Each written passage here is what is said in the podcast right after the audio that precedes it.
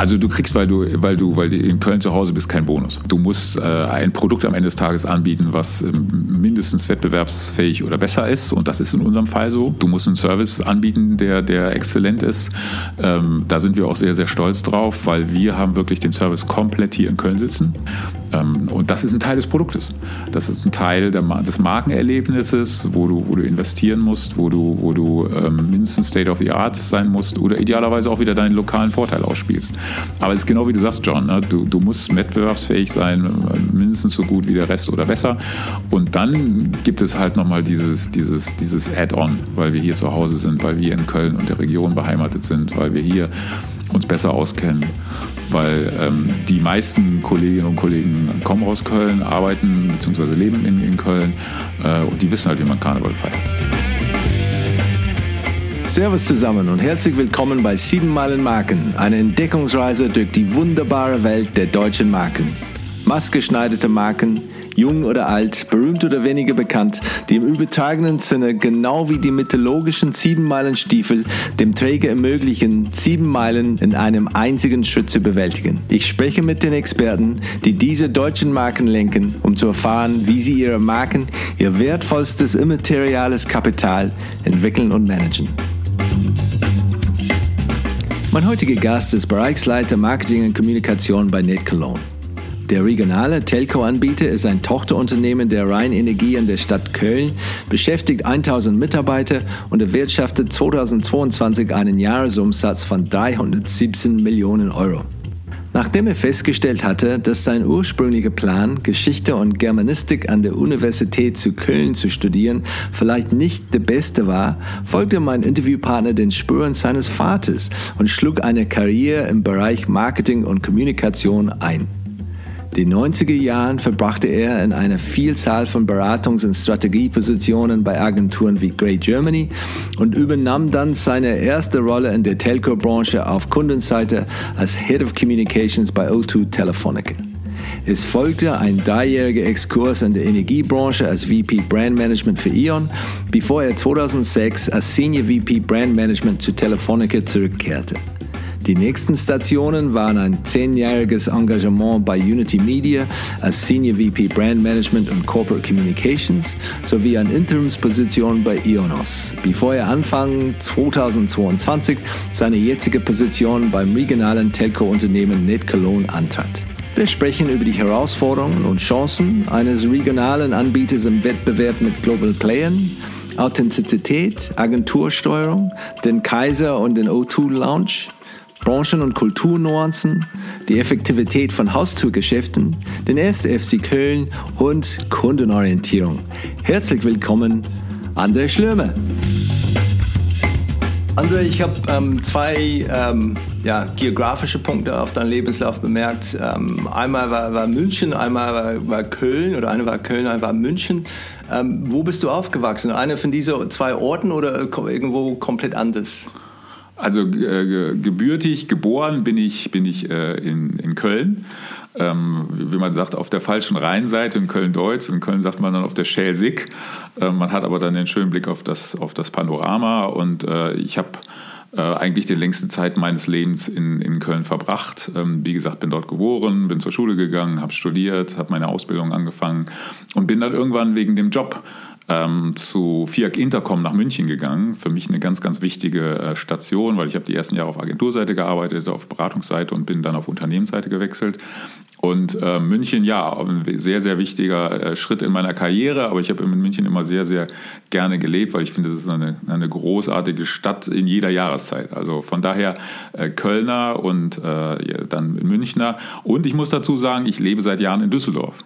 Also aus der Kölner Perspektive in der verbotenen Stadt, ähm, aber fühle mich da auch sehr, sehr wohl. Bin äh, irgendwann mal wegen dem Job dorthin gegangen und dann wegen der Liebe geblieben. Und sporttechnisch, wenn man in Köln geboren ist, ist man irgendwie dann verpflichtet, ein 1. FC-Fan zu werden fürs Lebenslang? Oder wie, ja, sieht es bei dir aus? Ja, doch, doch. Also ja. der, der 1. FC Köln ähm, aus, aus zwei Perspektiven, klar, weil es ist mein, mein Heimatverein, ähm, aber er verkörpert auch so ein bisschen die Kölner Seele. Dieses, dieses in Köln sagt man, kütt wie kütt und hätten auch immer Jotiang. Also es kommt, wie es kommt und am Ende des Tages ist alles gut gegangen und so hat man manchmal das Gefühl, spielt der erste FC Kölner Fußball. Also das ist manchmal ganz unten, manchmal ganz oben. Ähm, ich war jetzt gerade am Samstag im Stadion. Äh, das war eine, aus meiner Sicht unglückliche Niederlage, aber so ein bisschen bezeichnend für den ersten FC Köln. Ja, ich war einmal bei einem SFC Training und da, es war der einzige, äh, damals waren die dann auch in der erste, erste Liga und es war der, ich weiß nicht, ob es dann nur eine, eine Warmlaufphase war, aber es sah ziemlich locker aus, ja. da muss ich sagen, im Vergleich zu, zu, zu Rugby-Trainings, die ich erlebt habe. Da so, ja. okay, das, wenn Thomas das macht, dann ja. hätte ich vielleicht Fußball spielen müssen. Ja. Aber ja, genau. Und hast du denn die Schule, was denn auch dann äh, als Kommunikatoren war, war Deutsch dann Lieblingsfach oder, oder besondere Stärke oder warst du eher mit Mathematik und andere andere Fächer dann gut unterwegs? Also Mathematik und, und Naturwissenschaften war ein, ein riesengroßes Graus für mich. Ähm, ich habe ganz früh meine, meine, ja, man kann es nicht sagen Liebe, aber ein große, äh, großes äh, positives Erleben von Sprachen und dabei Englisch äh, erlebt. Äh, ähm, ich weiß nicht, ob ich gut Englisch spreche, aber ich spreche gerne Englisch. Ähm, äh, ich habe äh, auch ganz viel Zeit, allerdings nicht, nicht konstant, aber in, in Amerika, in Los Angeles verbracht. Das ist meine absolute Lieblingsstadt auf dieser Welt. Na gut, und da sollte man idealerweise ein bisschen Englisch sprechen können, um in diesem Großstadtdschungel seinen Weg zu finden. Also ähm, Sprachen war eher mein Thema und dort aber im Speziellen dann Englisch. Und außer der, der erste FC oder vielleicht in Verbindung mit der erste FC gab es dann eine, eine erste Marke-Erinnerung, wo es als Kind, was ist dann zum Beispiel heute sieht man Rewe seit, seit Jahren, ich weiß nicht, wann sie eingestiegen sind, das Sponsor von der erste FC. Ähm, gab es dann damals besondere, besondere Marken aus der, aus der Gegend oder, oder die du dann eine besondere Beziehung dazu hattest? Ähm, wenn ich ehrlich bin, äh, nicht so spontan, doch vielleicht doch 4711. 4711 ist ja, wie würde man sagen, eine, eine Duftwassermarke, eine Parfummarke, ähm, die es schon seit, ich weiß nicht wie viel Hunderten von Jahren in Köln gibt, ähm, die auch äh, in einer zentralen Stelle äh, ein, ein, Gebäude hat mit einem Glockenspiel und ähm, die in meiner Beobachtung auch sehr viele Ups and Downs gehabt hat. Also die Marke 4711, echt Köln, Kölnisch Wasser, das ist so eine typisch ähm, äh, Kölner Marke, die ich ja von Geburt an quasi dann, dann mit, mit verfolgt habe. Ähm, und ähm, ja, wie gesagt, im Moment glaube ich, geht es denen ganz ordentlich. Ähm, aber äh, das, das ist so, so eine Geschichte als, als Brandmanager, als Marketingmanager, wo man einfach gucken muss, ähm, wann erfinden die sich neu, in was für Zyklen. Das haben sie, glaube ich, verpasst, beziehungsweise sie müssen sich gar nicht neu erfinden oder sie hätten sich nicht neu erfinden müssen, sondern sie hätten einfach bestimmte zeitgeistige Veränderungen mitgehen müssen, um diese Modernität und diese Uniqueness, die sie mal hatten, äh, dann auch beizubehalten. So eine klassische Marke, die irgendwann zu alt geworden ist in meiner Wahrnehmung, aber jetzt in den letzten Jahren, glaube ich, die, die Brandmanager, die da verantwortlich sind, aus meiner Beobachtung einen ganz ordentlichen Job machen. Es ist eine richtige Kunst, wirklich diese, genau die richtige Zeitpunkt zu finden, wo uns halt auch zu modernisieren, ja. das ja. nicht zu spät. Und ja. manchmal sieht man, die machen das zu spät und auch kurz davor es wieder cool wäre, dann wäre es dann kurz, vielleicht noch ein Jahr, und dann wäre es alles retro und super hip und dann machen die zu spät genau diese, diese Modernisierung. Und, oh, äh, genau, ist eine, eine Herausforderung. Ja, hast du total recht, John. Ich glaube, das ist eine der Kernaufgaben für einen guten Brandmanager ne, zu verstehen, ähm, wie entwickle ich meine Marke weiter, wie gehe ich zeitgeistig mit. Und ähm, ja, da gibt es bestimmt auch aktuell gerade so ein paar, paar Marken, wo man sagen müsste, hey, ihr müsst mal was tun. Ihr seid jetzt Top of the Pops, aber nicht mehr lange, wenn ihr nicht Gas gebt. Ne? Das, äh, das gilt, ja, gilt wahrscheinlich für jede Marke. Ja, das stimmt. Es ist dieser Zeitpunkt zu, zu, zu erkennen und, äh, und vorher zu sehen, wann es kommt, das ist dann äh, ja, das ist nicht so einfach. Und diese, diese Entscheidungsphase, wo es auch jemand kommt zu, zu, Ende der Schule und überlegt sich, okay, welchen Weg gehe ich? Wie war es für dich dann zu diesem Zeitpunkt? War es klar? Hast du einen klaren Plan gehabt, was du machen wolltest und wie deine Karriere und weiter äh, Leben aussehen würde oder wie war es damals? Nee, wenn ich ehrlich bin, ich hatte gar keinen Plan. Ich, ich äh, bin, bin nach der Schule, äh, habe Abitur gemacht hier in Köln und ähm, habe nicht wirklich eine Orientierung damals gehabt. Ne? Ich habe äh, dann Geschichte, Germanistik und ähm, Pädagogik studiert. Ich habe das auch nur drei Semester gemacht, bis ich dann gemerkt habe, das ist nicht das Richtige für mich. Äh, habe mein Studium, also dieses Studium damals abgebrochen und ähm, habe dann wahrscheinlich auch so ein bisschen von zu Hause geprägt. Mein Vater war, war ein, Marketing-Brand-Manager ähm, und dann habe ich immer die Geschichten gehört und ähm, das, das ist natürlich schon ein paar Jahre her. Da war, glaube ich, Marketing auch noch ein bisschen anders und der Lifestyle gerade in Agenturen war auch noch ein anderer. Aber das hat mich fasziniert und dann, dann habe ich diesen Weg eingeschlagen Ähm, habe dann Kommunikationswissenschaften studiert, habe äh, bei einer Agentur angefangen, äh, bei der Westag Werbeagentur war das in Köln damals äh, und ähm, habe dann diesen Weg sehr, sehr ver konsequent verfolgt. Ähm, habe das aus meiner Wahrnehmung auch ganz gut gemacht. Und ähm, ja, ich habe immer eine Leidenschaft für Marke gehabt. Ähm, ich bin auch ein begeisterter Konsument, muss man sagen. Ähm, dadurch auch sehr markenaffin. Ja? Ähm, das ist schon irgendwie wichtig für mich. Und äh, da konnte ich so ein bisschen äh, ja, Leidenschaft und Profession zusammenbringen. Was hat dein Vater gemacht? Wo hat er gearbeitet? Äh, mein Vater hat ähm, und, äh, bei Reynolds Tobacco gearbeitet äh, zum Schluss, ähm, hat in, in, Deutschland die Camel mit eingeführt, die, die, die Zigarettenmarke, wo ich gerade überlegen muss, ob sie heute eigentlich noch gibt. Ähm, bestimmt, bestimmt, zumindest Camel ja. Active, es gibt ja, Bekleidung, ja, ich weiß nicht, dann genau, diese Lizenzierungsgeschäft genau, dann, dann ganz gut mitgegangen. Genau, genau, genau. Ähm, ja, der war einer, einer der ersten wahrscheinlich in der Generation, der mal ein Jahr in, in Amerika gearbeitet hat, in, in New York, in Manhattan für ein Marktforschungsunternehmen gearbeitet, ist dann wieder zurückgekommen, hat dann äh, verschiedenste Stationen gehabt, aber die für mich aus der Erinnerung heraus prägnanteste, wichtigste war halt äh, Reynolds Tobacco, die Camel in Deutschland einzuführen. Ja. Das war bestimmt mal ein paar Madmen. Äh, hast du das mit ihm gesprochen oder hat er diese Serie angeschaut? Und dann, äh, äh, nee, die hat er, die hat er nicht angeschaut. Äh, ähm, nee, da haben wir auch nie wieder so im Nachhinein drüber gesprochen. Aber ähm, er war ja dann auch eher so auf der Unternehmensseite.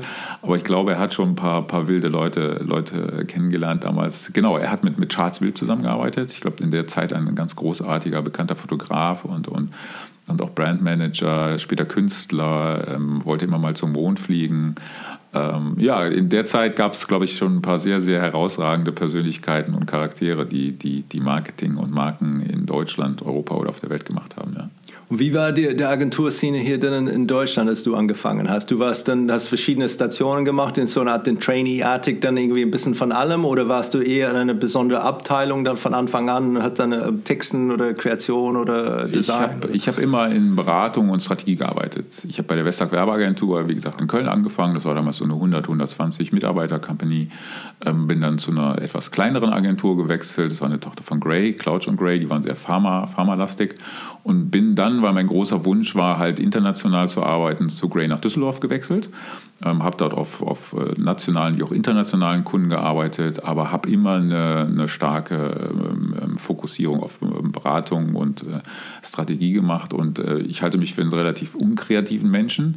Aber ich glaube gleichzeitig, dass ich äh, ein gewisses Talent habe, Kreation zu sehen, äh, zu erkennen, wo sie Potenziale hat. Und die Entscheidung dann auf Konzernseite zu gehen, war das etwas, wo ja, bisschen von Anfang an der Plan war? Oder gibt es eine, eine Möglichkeit gekommen, dann, dass du dann von, von Gray nach, äh, wo bist du gegangen? Zu vier Gitter kommen. Ja, ja, genau. Das war dann auch der Schritt von, von Düsseldorf nach, nach München.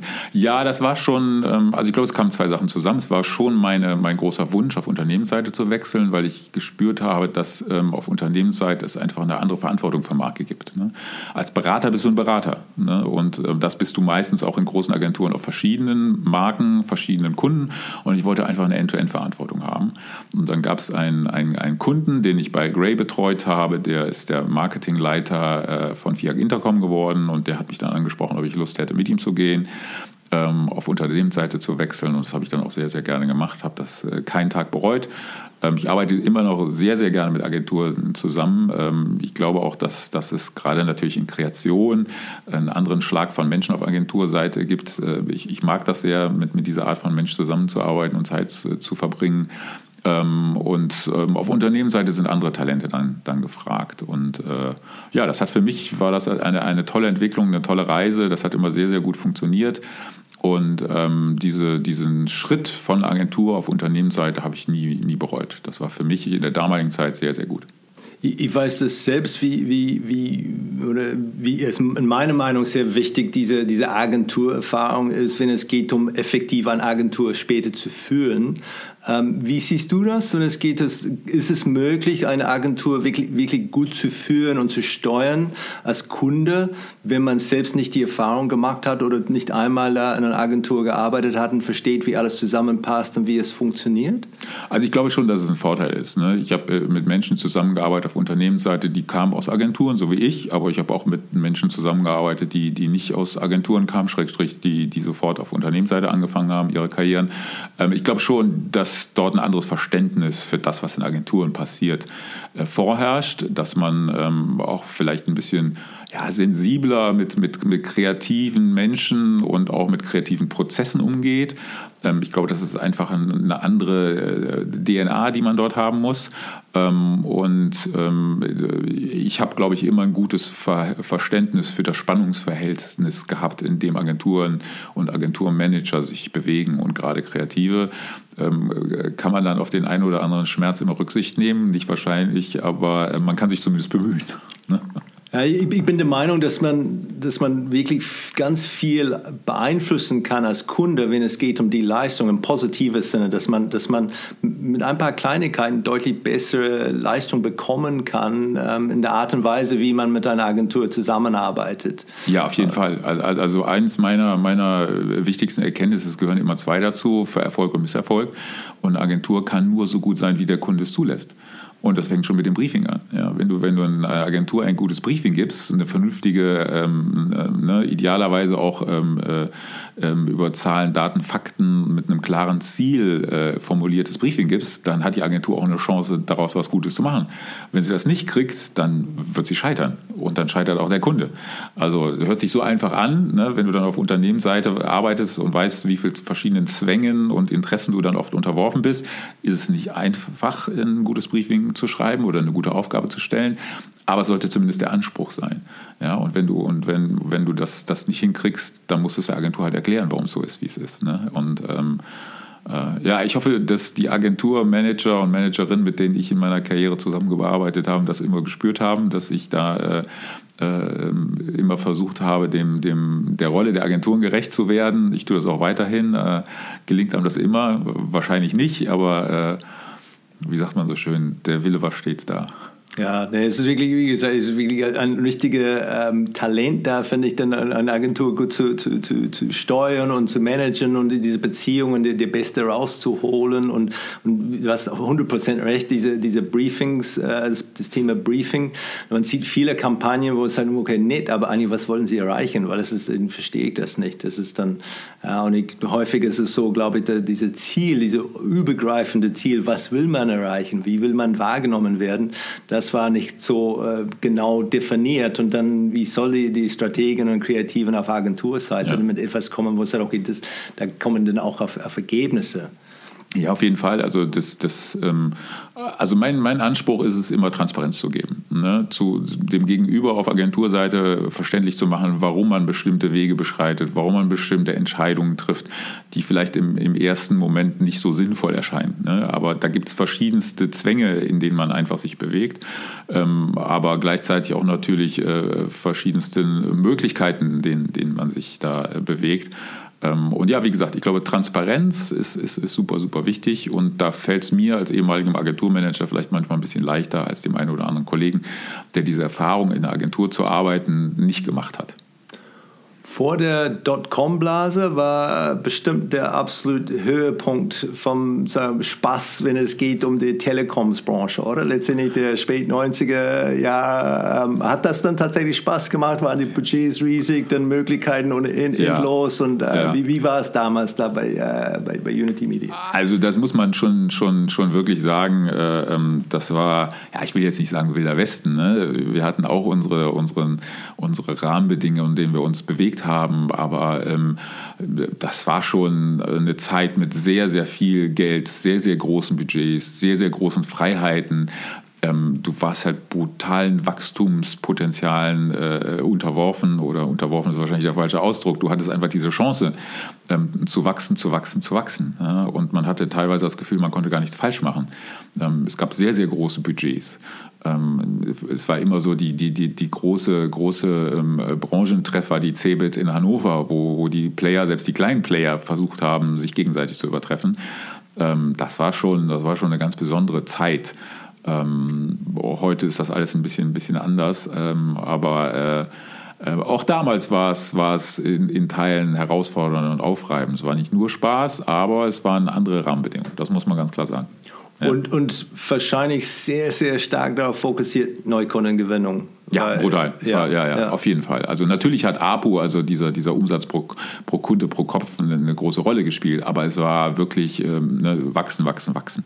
Und dann ähm, so ein bisschen, ich weiß jetzt gar nicht zeitlich genau einzuordnen, aber schon vielleicht so ein bisschen mit dem Platzen der Dotcom-Blase war der Markt verteilt. Ne? Und äh, ich weiß, wie damals bei O2 war ich dort, äh, da war einer unserer Slogans, It's time to change. Ne? Also wechsel jetzt deinen Anbieter und komm doch wieder zu O2 ähm, das war schon so das Credo. Ne? Du warst dann mit einmal in den Verdrängungsmarkt. Da waren die Regeln halt anders, da wurde Marketing anders gemacht, da wurden Markenanteile anders ausgerichtet. Aber das war schon eine super, super spannende Zeit. Also ich glaube, ich habe das noch voll mitgenommen. Ja.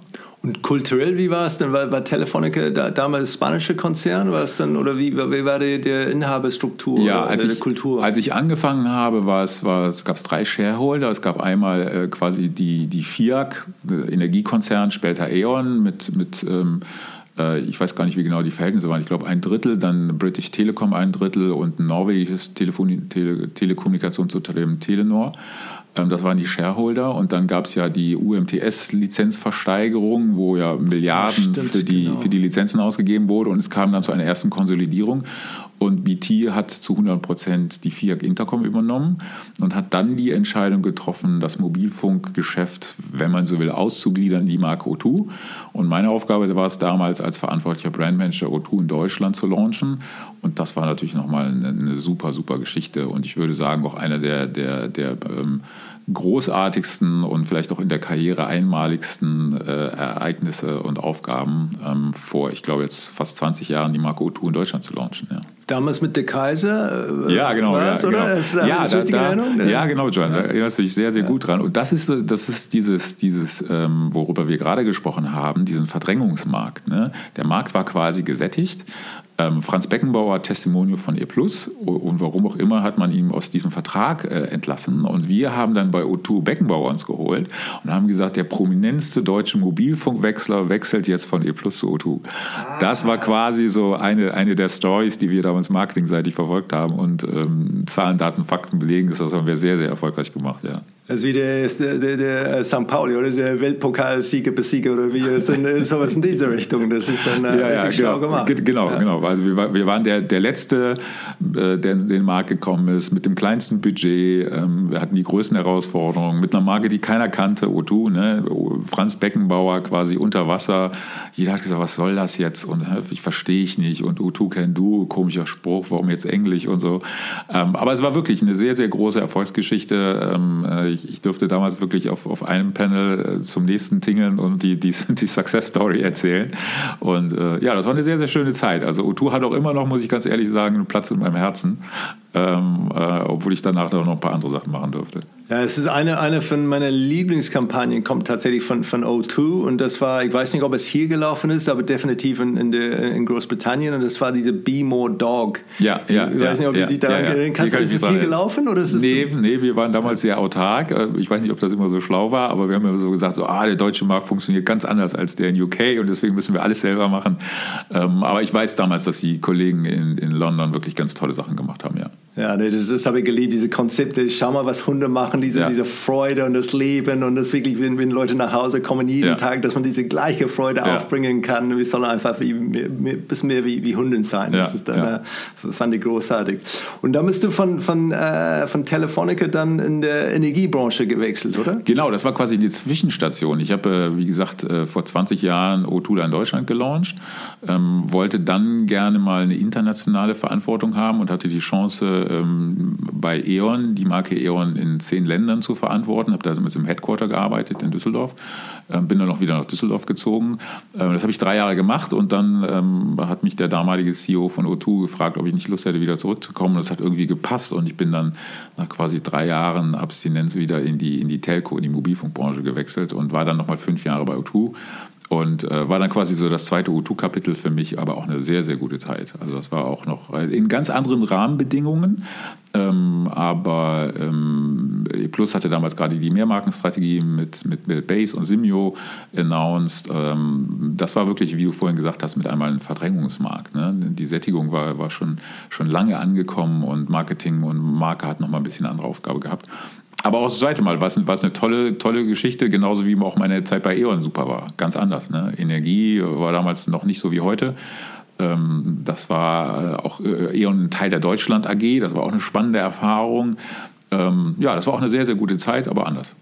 Wie war die Professionalität, wenn man das vergleicht zwischen Unternehmen und Branchen, da zwischen Telekom und, und Auto, Telefonica und, und Energiebranche und E.ON, wenn es geht um, um die, die, ähm, die Markenführung, die Erwartungen, das wirklich dann, wie war es? Dann war es wirklich dann andere Welten, weil, weil diese Telekoms ist wirklich mit dieser, dieser Wucht, das damals gekommen ist, da, ja, ich glaube, da ja. weltweit war wirklich dann auf jedem Markt, ja. war diese, diese ähm, äh, ja, die Budgets, die da geflossen sind, aber auch damit die, die Professionalität, die Erwartungen, die, wirklich die, die Ziele, die Höheziele, die man hat, wegen okay, dieser, dieser Landgrab, weil man wusste, okay, das ist eine einmalige Möglichkeit, jetzt, jetzt diese Kunden zu bekommen, ja. weil die sind noch, noch nicht Kunden bei keiner. Ja? Ja, ähm, wie war es dann im Vergleich? Also man muss sagen, es war eine diametral unterschiedliche Aufgabe. Äh, äh Telekommunikation und damals sehr stark äh, Mobilfunk mit O2, das war, wie wir schon gerade gesagt haben, Wachstum, irgendwann Verdrängung. Das war sehr budgetintensiv, das war sehr agil, das war sehr schnell, das war großer Wettbewerb, das war... Ähm, ja, das war Marketing at its best. E.ON Energie ähm, war eine, wie gesagt, diametral andere Konstellation, war eine ganz andere Aufgabe. Marketing hat nicht in der Form stattgefunden, wie ich das aus dem Mobilfunk kannte. Ähm, es wurde sehr viel auf Branding, es wurde sehr viel Presse, PR gemacht. Äh, wir waren damals auf dem Trikot von Borussia Dortmund. Da ging es auch noch darum, die Marke bekannt zu machen. Ähm, da gab es äh, die, die Aufgabe im Corporate Center, in dem ich damals gesessen habe in Düsseldorf. Das war ganz anders als quasi in der Tochtergesellschaft von Telefonica zu arbeiten. Ähm, das war eine komplett andere Branding- und Marketingaufgabe. Ähm, Energie war damals Commodity. Du hast Energie, du hast einen Anbieter ausgesucht und dann bist du da auch geblieben. Ähm, es gab Marken wie, wie Yellow, die ein bisschen aggressiver am Markt unterwegs waren, aber es war nicht die E.ON-Strategie. Und ja, das war auch eine sehr, sehr gute Erfahrung, auch in so einem Konzern wie, wie, wie E.ON zu arbeiten, äh, im Ruhrgebiet quasi. Ähm, das war schon auch eine spannende Zeit. Also das muss, muss ich ehrlich sagen. Das war äh, anders, anders gut. Drei Jahre, dann ist es auch nicht ist kein, keine kurze Zeit. Du bist zurückgekommen. Was war dann anders bei, bei Telefonica? Was ist dann passiert, als du weg warst? Ist es dann komplett andere Welt oder nee, eigentlich dann fast genau das Gleiche? Ja. Und kann es dann, ja, wie, als ob ich dann gestern oder ja, drei Wochen im Urlaub war? Ist ja. es dann nee, es, es, war, es war, also für, für mich war das eine Entwicklung bei O2, die sehr, sehr gut war, weil ich glaube, drei, vier Monate nachdem ich dann wieder von E.ON zu O2 gegangen bin, hat äh, Telefonica die O2 in Deutschland zu 100 Prozent gekauft. Und das Arbeiten äh, in einem Telefonica-Konzern war nochmal ein ganz anderer, einem ganz anderen Rahmen, als vorher mit, mit BT zusammenzuarbeiten. Das muss man sagen. Ähm, äh, diese, diese wirkliche ähm, spanische Mentalität, nochmal eine ganz andere Größe, ähm, auch die intensive Einbindung und sich in einem, in einem anderen Art von Konzern zu bewegen, da haben mir meine drei E.ON-Jahre sehr, sehr gut geholfen weil München doch sehr viele Kollegen gesessen haben, die ja immer in der Tochtergesellschaft gearbeitet haben, BT an einer sehr, sehr langen Leine in London erlebt haben, ähm, aber eine Telefonica, die das Geschäft ganz anders verstanden hat als eine BT. Ähm, und das muss man auch sagen, dann aus einer O2-Sicht for the good and the bad. Ich glaube auch, soweit ich das von außen heute äh, beurteilen kann, ähm, hat sich da auch vieles entwickelt und vieles verändert. Ähm, ich glaube, die, die Kollegen in München, die, die haben sehr, sehr gute Positionen im Telefonica-Konzern, so wie ich das wahrnehme. Ähm, aber das, mir hat das sehr, sehr geholfen, diese Zeit bei E.ON und dann wieder zu Telefonica zurückzugehen, beziehungsweise dann gekauft zu werden. da habe ich sehr von meiner E.ON-Zeit partizipiert. Das war schon gut. Wie würdest du die drei Kulturen vergleichen, wenn man sagt Deutschland, Spanien, Großbritannien, wenn es geht um Markenführung, Professionalität, Verständnis für das Thema? Ähm, wie sieht der, der, die Rangliste da aus, wenn man sagt, okay, die sind, wer ist dann, dann ganz oben, wer ist dann ganz unten oder ist, wie, wie, wie ist das? Also wenn, wenn, ich, wenn ich auf UK gucke und dann wahrscheinlich primär auf, auf London, weil das ist einfach Herzstück von, von UK Marketing, ne? dort sitzen unfassbar viele gute Leute, große Talente. Ähm, die Marke O2 ist dort entstanden, ne? Äh, in ihrer ganzen Strategie, in ihrem ganzen Corporate Identity, Corporate Design.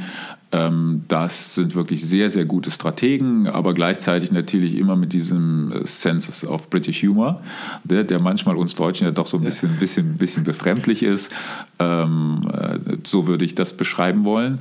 Ähm, Spanisch, so was wir Deutschen so von, von, von unser Blick auf Spanien ist, schlägt sich auch im Marketing wieder.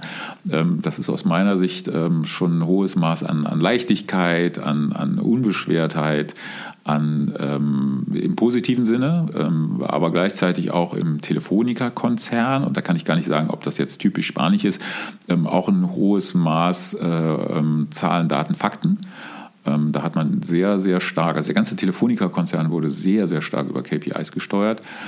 Und ähm, wenn ich dann auf die Marke O2 gucke, dann, dann würde ich behaupten wollen, dass sie in Teilen un, untypisch deutsch war dass sie ein hohes Maß an Kreativität hatte oder auch heute noch hat, ähm, dass sie wirklich eine ganz, ganz starke Purpose-Fokussierung immer vom ersten Tag an hatte. Ähm, du kannst heute noch in München ins Taxi steigen und du sagst zum Taxifahrer, fahren Sie mich bitte zu U2 und dann sagt er, ah, U2 can do. Also ich habe es ich hab's, äh, vor kurzem noch wieder berichtet gekriegt, dass es wirklich so ist. Also das hat immer noch eine riesengroße Relevanz ähm, ja, deutsches Marketing vielleicht so ein bisschen zwischen diesen beiden Polen. Wie macht man, wie macht man ähm, in, in UK Marketing und wie macht man es in Spanien? Ne? Ähm, vielleicht haben wir Deutschen da so das Talent, uns so das, das so ein bisschen Cherry-Picking zu machen. Ne? Ich glaube, wir sind ganz gute Strategen, aber wir, wir, wir haben auch den Anspruch, ganz, ganz gute Kreation zu machen und dann, und dann heraus, wie gesagt, eine Marke aus auch einer starken Purpose-Fokussierung zu führen. Und, und auch mit diesen KPIs, dass man tatsächlich genau. Ergebnisse genau. und nicht nur genau. sagen, okay, wir wollen genau. was Schönes mit genau. strategischem Fundament, aber sondern ja. auch, wir wollen Ergebnisse ja. sehen und ja. damit können wir dann auch dann das bewerten. Und, und, für, und für die Telco-Branche muss ich sagen, Kundenorientierung in den letzten Jahren ähm, ganz, ganz großen, großen, große ähm, große Rolle spielt. Ne? Gerade in der Telco. Ne? Wir, wir, sind ein Service-Dienstleister. Ne? Das, das ist einfach sehr, sehr intensiv in der Telekommunikationsbranche. Und da geben wir uns hier bei Net Cologne, aber ich glaube auch insgesamt in der Branche, sehr, sehr viel Mühe, aus einer Kundenorientierung heraus zu agieren. Wenn man sich jetzt mal die, die Forschung und die Ergebnisse dieser Bemühungen anguckt, dann ist die Industrie da auch auf einem guten Weg. Ähm, aber auch kommend aus einer Situation, die nicht so gut war. Ne? Das muss man auch mal fairerweise sagen. Ja.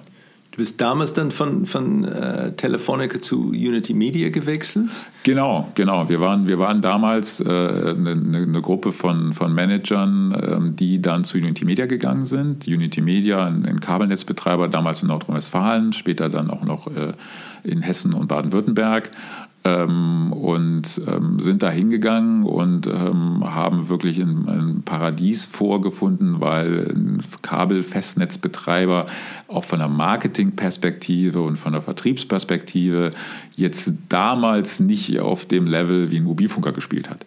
Und da konnten wir unglaublich viel machen und da war auch sehr, sehr viel Richtiges und Gutes dabei.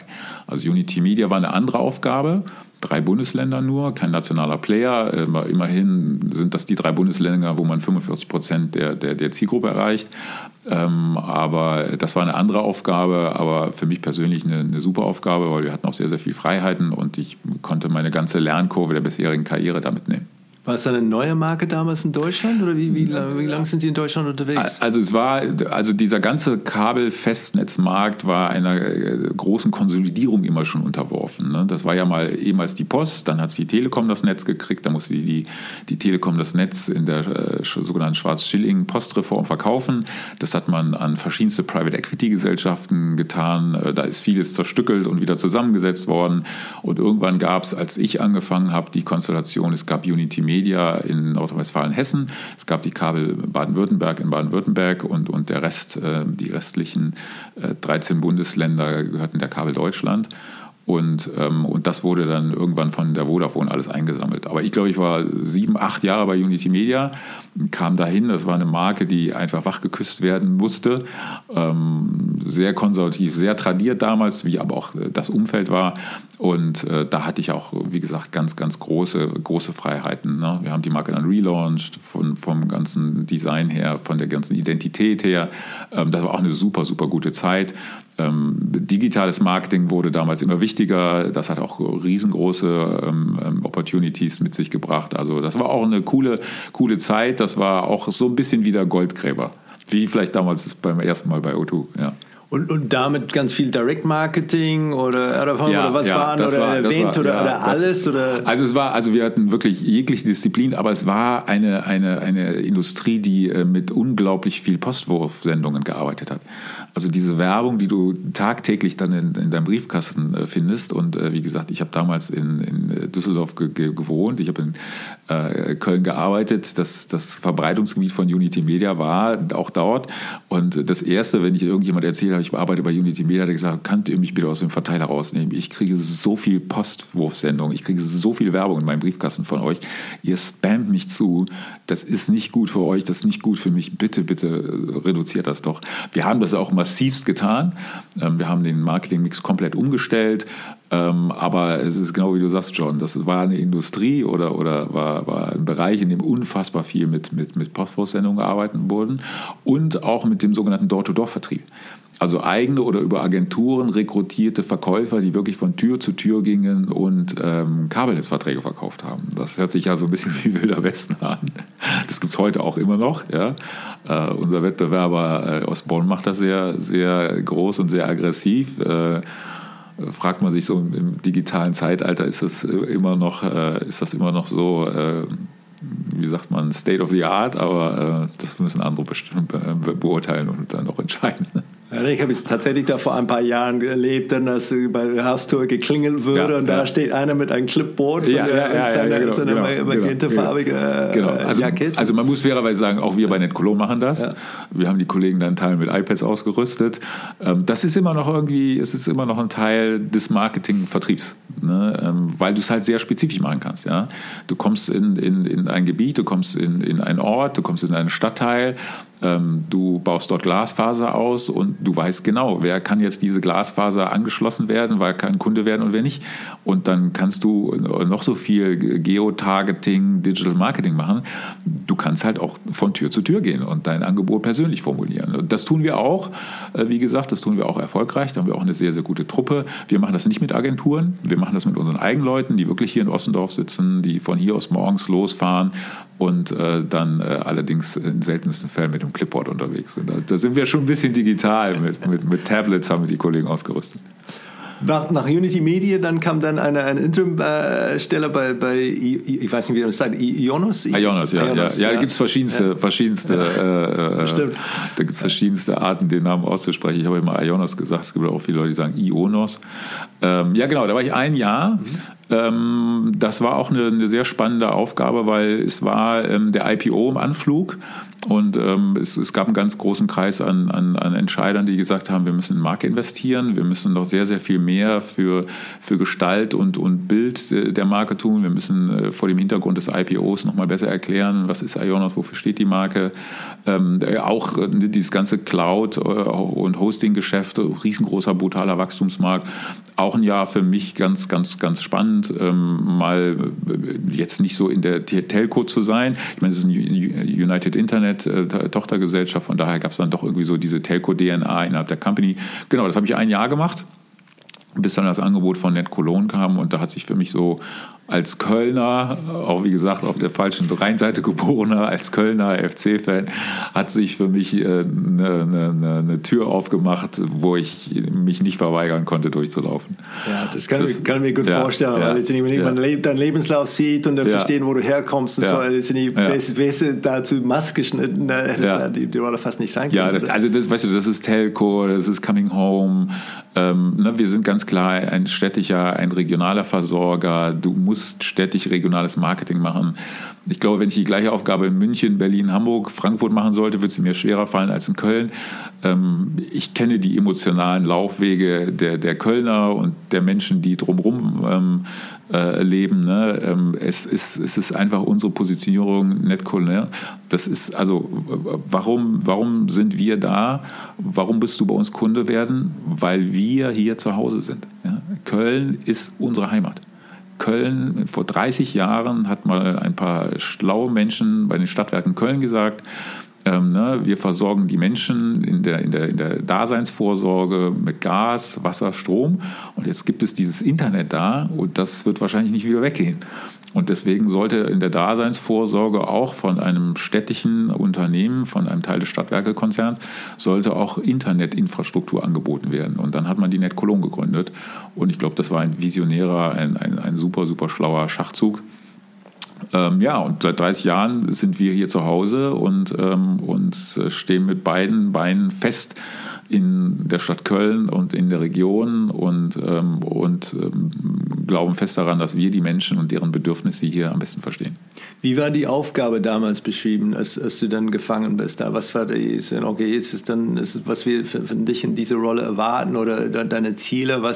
gab es konkrete Ziele, die du erreichen solltest oder, oder Sachen, die du bewegen musst?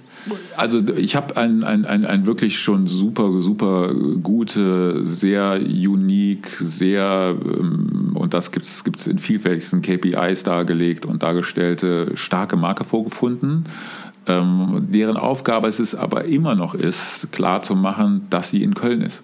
Und auch ein Teil des Geschäftsmodells. Ne? Wie gesagt, wir sind hundertprozentige Tochter der, der, der Stadtwerke Köln, am Ende des Tages der Stadt Köln. Und unsere Gewinne, unsere Erlöse fließen zurück in die Stadt. Das heißt, äh, ähm, was, was wir erwirtschaften, was wir äh, unserem Shareholder geben, fließt, das ist die Stadt, das sind die Stadtwerke, das ist die Stadt Köln, das fließt zu 100 Prozent zurück in diese Stadt.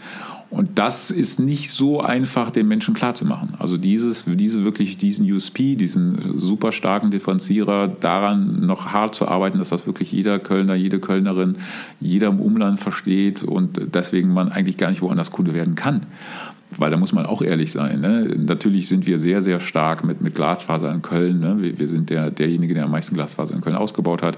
Ähm, wir erreichen ein, ein, zwei Drittel der, der, der, Menschen in Köln mit, mit, unserer, also mit unserer Infrastruktur zu 100 Prozent, aber mit Glasfaser jetzt auch zu einem großen Punkt. Ähm, und da kannst du eigentlich nicht dran vorbeigehen. Also wenn du, wenn du in Köln lebst, musst du ein Entkolonkunde werden. Das, das ist, das ist so, so sicher wie das Arm in der Kirche aus unserer Wahrnehmung. Das muss man noch mal besser erklären, das muss man noch mal, noch mal nachhaltiger erklären. Ähm, und das war so meine, meine primärste Aufgabe. Das fühlt sich erstmal so ganz einfach an. Wenn man sich aber dann mal damit beschäftigt, ist es nicht so trivial.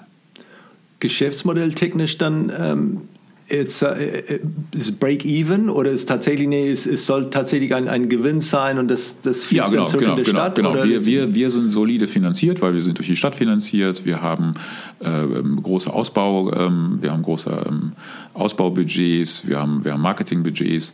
Ähm, wir verdienen Geld, ne? wir verdienen ordentliches Geld und wie gesagt, und das geht unsere Gewinne zu 100 Prozent an die Stadtwerke und damit an die Stadt Köln zurück. Wie, wie sieht die tägliche Aufgabe dann jetzt? Wie sieht dein Team aus und, und äh, was habt ihr dann äh, als, als äh, ja, Haupt, äh, Hauptaufgaben da oder am Tag, Tagebasis? Also wir, wir sind eigentlich wie eine, eine, eine, eine klassische Marketing, eine klassische Brandorganisation aufgestellt. Ne? Wir bespielen alle alle, ähm, alle Disziplinen, äh, ähm, die, die man kennt, außer TV-Werbung. Ne? Ähm, Bewegtbild findet bei uns in Social Media, auf YouTube, auf, auf allen gängigen Kanälen statt. Ähm, wir sind ähm, gut unterwegs im Performance-Marketing, wir können klares Geotargeting machen. Aber wenn du in einer Stadt und einer Region engagiert bist, dann spielt Sponsoring und bei uns dann äh, die, die fünfte Jahreszeit Karneval eine große Rolle. Da geht in Köln einfach kein Weg dran vorbei. Äh, ähm, das, ist, das ist eine sehr, sehr schöne Aufgabe, was vielleicht jedem, der, der nicht in Köln geboren ist, dann auch nicht so einfach fallen würde. Also ich habe in, in München immer das, das Oktoberfest geliebt. Äh, das hat hier in, in, in Köln Köln ist es dann der Karneval, ohne dass ich beides miteinander vergleichen will. Da würde ich beiden nicht gerecht werden. Ähm, aber ähm, regionales Marketing ist immer noch sehr, sehr groß in, in Sponsoring, im Sportsponsoring. Ähm, es ist in sozialem, in kulturellem. Ähm, es gibt in Köln einfach einen sehr, sehr starken Blick auf Diversity. Ähm, da engagieren wir uns sehr stark. Ne? Es gibt verschiedenste Veranstaltungen. Ähm, der, der Christopher Street Day, äh, die, die Parade, die Demonstration ist eine riesen, riesengroße Geschichte in Köln. Da sind wir präsent. Ähm, da ist es so, dass, dass ich ganz stolz darauf bin, dass das wirklich aus der Mitarbeiterschaft heraus organisiert wird. Ne? Es, es gibt keiner in meinem Team, ähm, der das wirklich in seinem Aufgabe hat, sondern die machen das alle nebenbei. Ne? Ich glaube, dann kann das Engagement in diesem Bereich auch nur authentisch sein ja, wir finanzieren das, das geht aus dem Budget raus. Ähm, aber ähm, da, da, wird sich keiner eine Stunde für abends aufschreiben. Ich habe heute äh, auf, auf, dem, auf, dem, auf dem Thema gearbeitet und äh, habe dann Überstunde geleistet und die schreibe ich mir jetzt auf, sondern das ist wirklich aus der Arbeit, Arbeiter, Arbeit, Arbeitnehmergruppe. Der, die Kolleginnen und Kollegen sind da so, super engagiert und hat in Köln einen großen, einen großen Stellenwert auf jeden Fall. Wie fest sind eure Marktgrenzen dann äh, ähm, ja, definiert? Ist es dann tatsächlich ein geografischer Raum, was sagt, okay, das ist wirklich wie eine Mauer, da, da kommen wir nicht weiter, weil da, da geht äh, unsere Region zu Ende? Ähm, oder ist es etwas, wo es ein bisschen grau letztendlich, das, wir definieren das ein bisschen selber, aber das passt schon? Ja, ähm, ich würde sagen, es gibt eine Mauer, die sich ständig bewegt. Ne? Das, das, der Kern, das Herz ist die Stadt Köln. Und das ist ja ganz klar definiert, was, was die Stadt Köln ist. Mit ihren, in Köln sagt man ja Fädeln, mit ihren Stadtteilen, äh, ähm, mit, mit ihren äh, Orten und, und Vororten. Aber wir sind auch sehr präsent im Umland.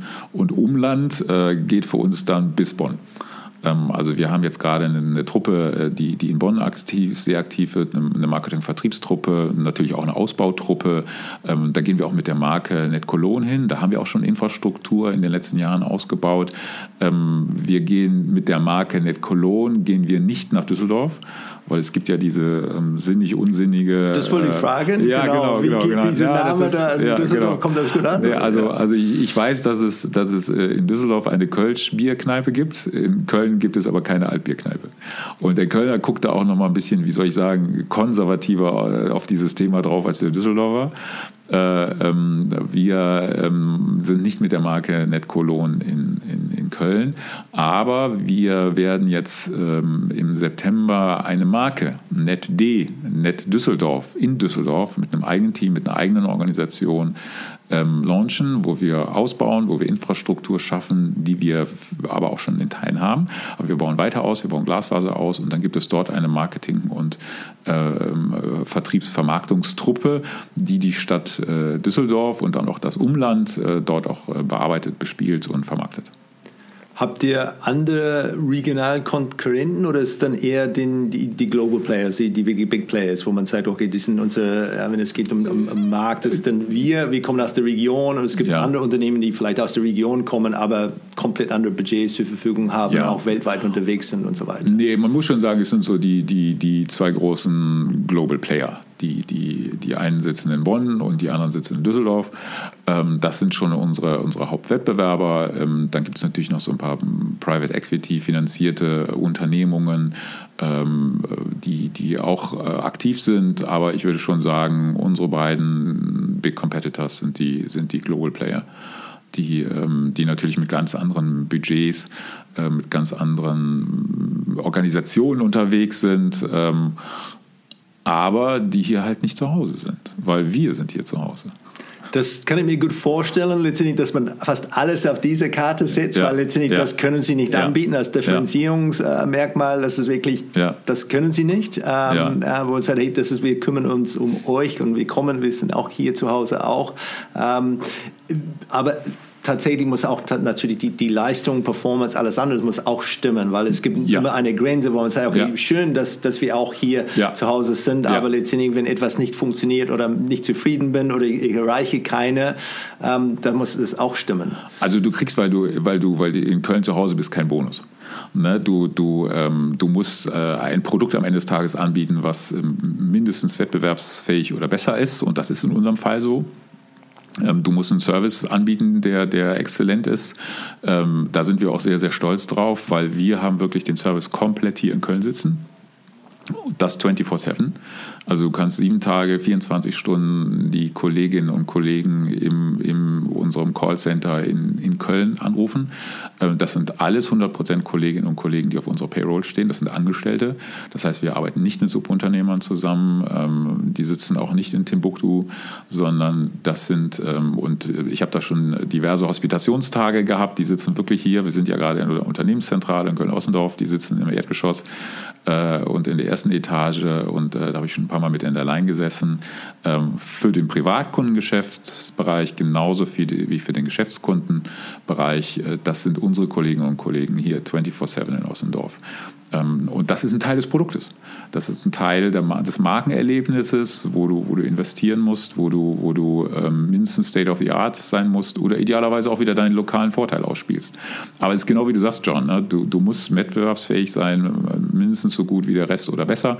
Und dann gibt es halt nochmal dieses, dieses, dieses Add-on, weil wir hier zu Hause sind, weil wir in Köln und der Region beheimatet sind, weil wir hier uns besser auskennen weil ähm, die meisten Kolleginnen und Kollegen kommen aus Köln, arbeiten bzw. leben in, in Köln äh, und die wissen halt, wie man Karneval feiert. Und auch diese, diese Authentizität, was dazu gehört, und das kannst du dann komplett anders bewerten als, als gebürtiger Kölner, als, als irgendjemand, der Ausländer wie ich oder ja, irgendjemand ja. aus Hamburg kommt oder München ja. oder wie auch immer, wo man vielleicht von irgendjemandem von Agentur etwas vorgeschlagen bekommt und sagt, okay, ist lustig und finde cool, aber letztendlich, du merkst nicht, da fehlt eine kleine i-Tüpfelchen und dadurch ist es dann inauthentisch. Das ist dann ja. ja, also genau das. Der, der, der Kölner ist ja ein, ist ein sensibler Mensch. Das, das ist wirklich so. Ne? Also ich will jetzt nicht sagen, dass andere in anderen Regionen Deutschlands die Menschen nicht sensibel sind, aber der Kölner ist schon sensibel, was Authentizität, was Echtheit angeht.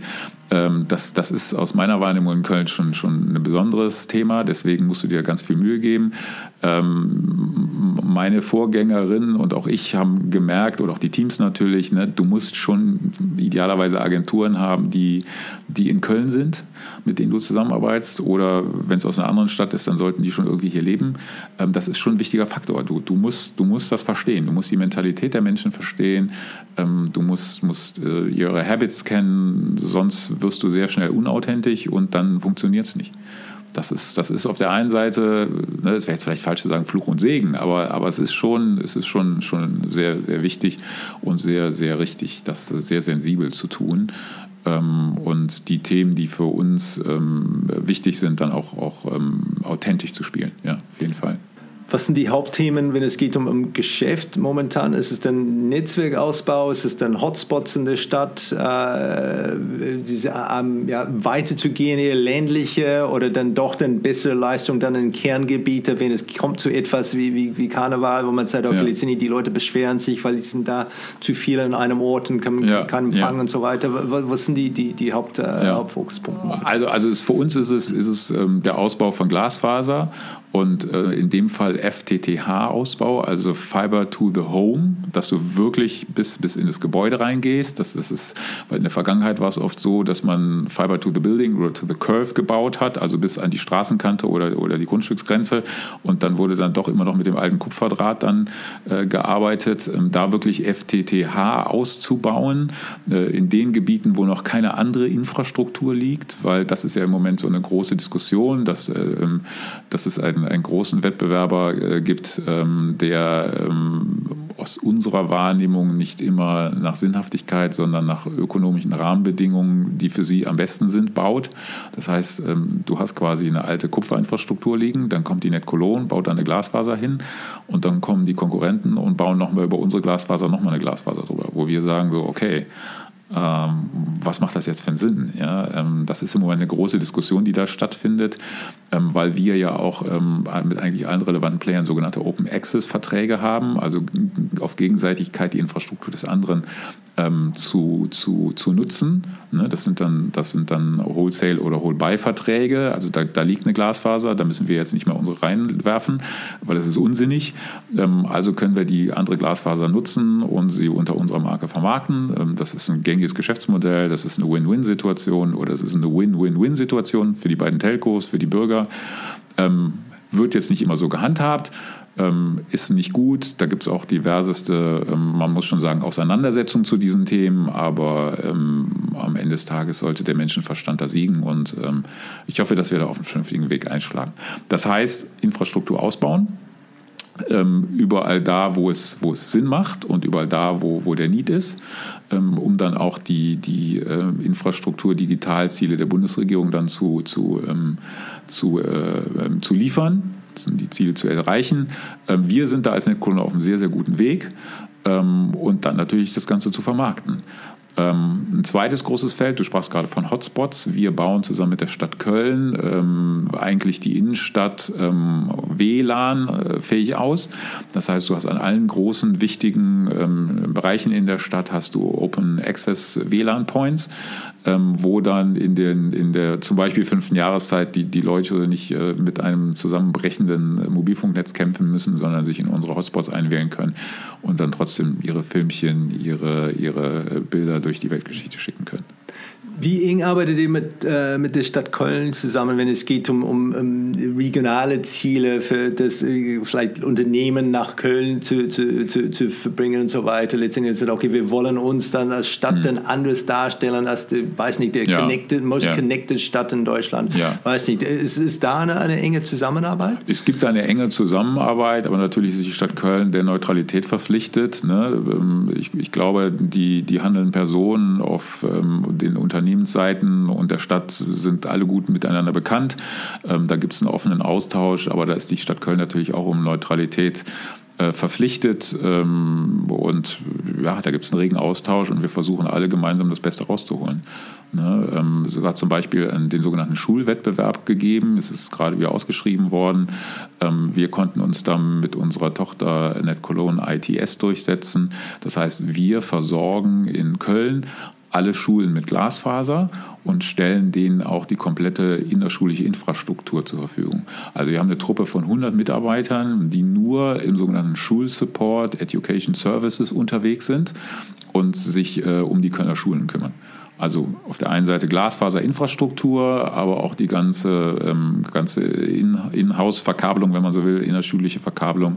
Ähm, wie gesagt, 100 Kolleginnen und Kollegen, die den ganzen Tag durch, durch Köln flitzen und dafür sorgen, dass die Schulen, die, die Schülerinnen, Schüler, dass die Lehrer äh, am Netz sind und mit digitalen, modernen Rahmenbedingungen äh, ähm, sich bilden können. Das, das ist, ist zum Beispiel so ein Thema. Aber das war ganz, ganz offiziell ausgeschrieben. Das war ganz offiziell ausgeschrieben und da hat die Stadt Köln eine Ausschreibung gehabt, die wir, die wir vor, zu unserem Gunsten entscheiden konnten. Habt ihr auch die Möglichkeit, dass, ähm, dass alle Schüler und, und Lehrer das mitbekommen, wem sie da zu, dafür zu bedanken haben? Dass man dann auch vielleicht, wow, okay, das ist schon too cool und jetzt sind die, hey, ja, Mama, Papa, ist, mit wem sind wir zu Hause? Ist es denn, weil in der Schule ist es viel schneller? Ja, also, also es ist so, dass du im Schuljahr keine Werbung machen darfst. Ne? Das ist dann schon so, äh, dass, dass, dass uns da die richtigerweise, würde ich sagen wollen, die Hände gebunden sind. Ähm, natürlich tun wir marketingseitig in der Vermarktung einiges dafür, dass das transparent ist.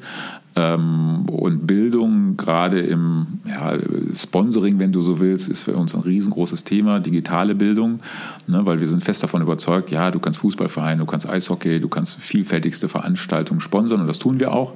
Ne. Wir sind in Köln Sponsor der Viktoria, wir sind von Fortuna Köln, wir sind Partner seit Urzeiten der Kölner Haie, dem Eishockeyclub. Ähm, wir sind im Umland in verschiedensten Fußballvereinen oder, oder sonstigen Sportarten unterwegs.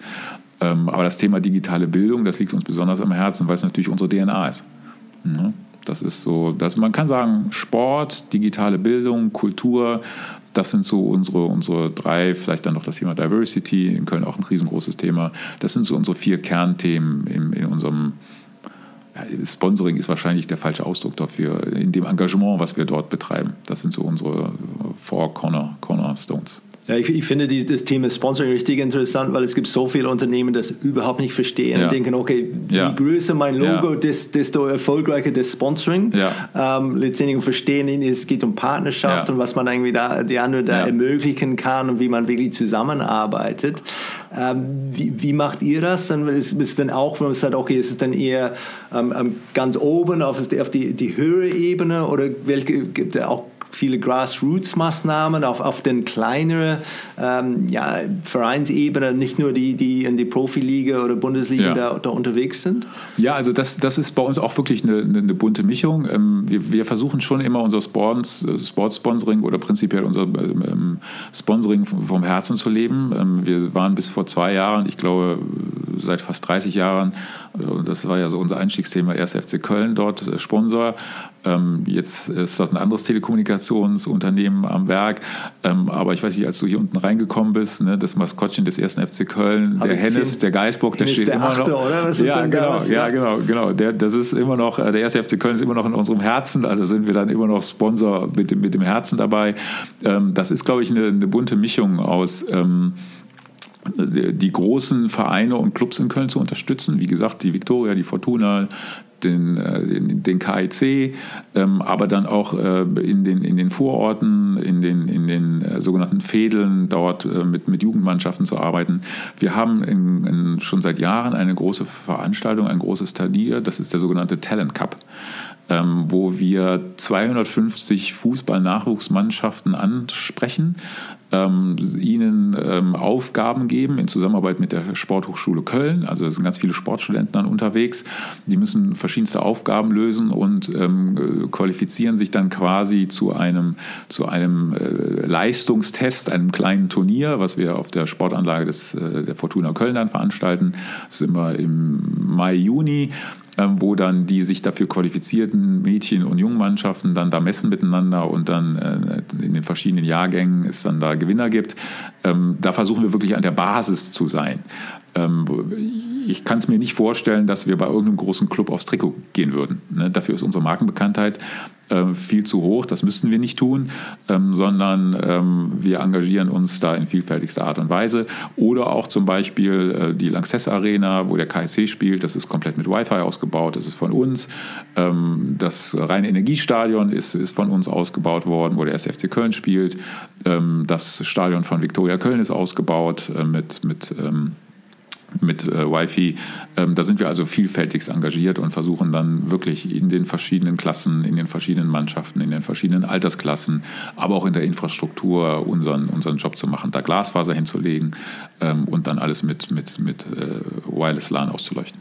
Und ähm, im Vergleich zu den Schulen, da hat man schon die Möglichkeit, dass die Leute, die in Stadion sind, das mitbekommen. Hoffe ich, dass es dann tatsächlich ja, dank, dank das, euch dann irgendwie, das dass sie dann tolle genau. Wi-Fi haben. Ja, genau. Da sind die Rahmenbedingungen ein bisschen einfacher und ein bisschen anders. Und, und wenn du dich da einwählst, äh, äh, dann kriegst du schon mit, von wem, von wem äh, das, das mobile Internet oder das, das dann in dem Moment kommt das Wi-Fi-Signal.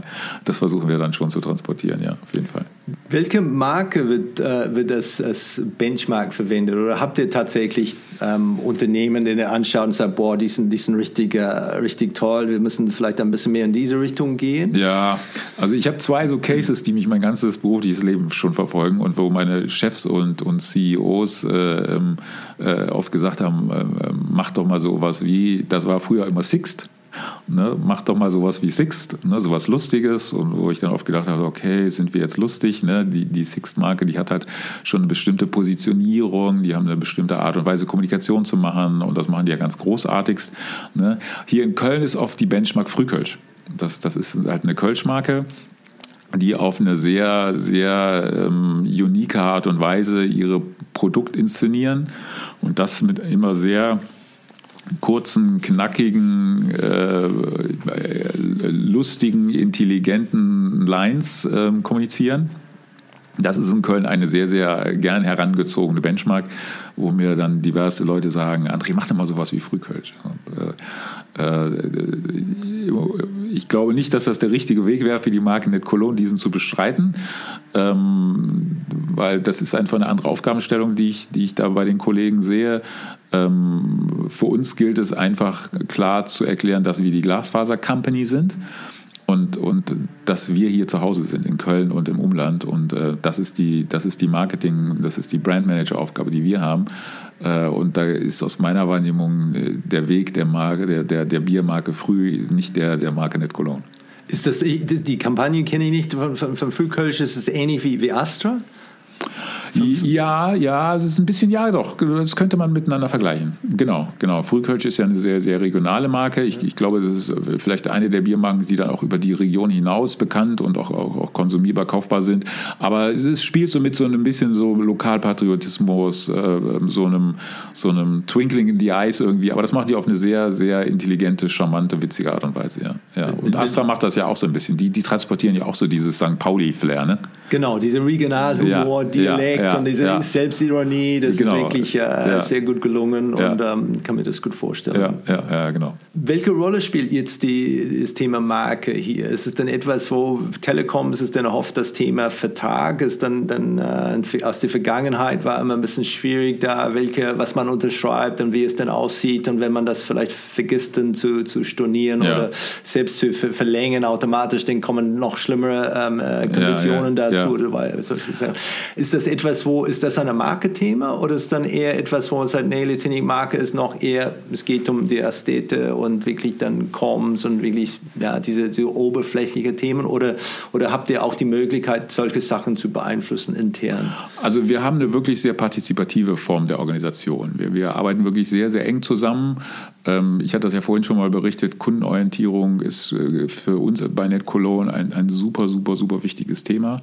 Ähm, ne, ist auch was, was mir persönlich sehr, sehr am Herzen liegt, weil ich einfach verstanden habe, ähm, zufriedene Kunden werden einfach positiv über die Marke berichten, die werden als quasi unbezahlte Markenbotschafter durch die Gegend laufen, die sind loyaler, die bleiben länger, die churn weniger. Ähm, du, du musst, musst hart daran arbeiten, wirklich aus einer Kundenorientierung den ganzen Customer Lifecycle so zu gestalten, dass er wirklich kundenorientiert ist, dass, dass du die Bedürfnisse deiner Zielgruppe damit adressierst.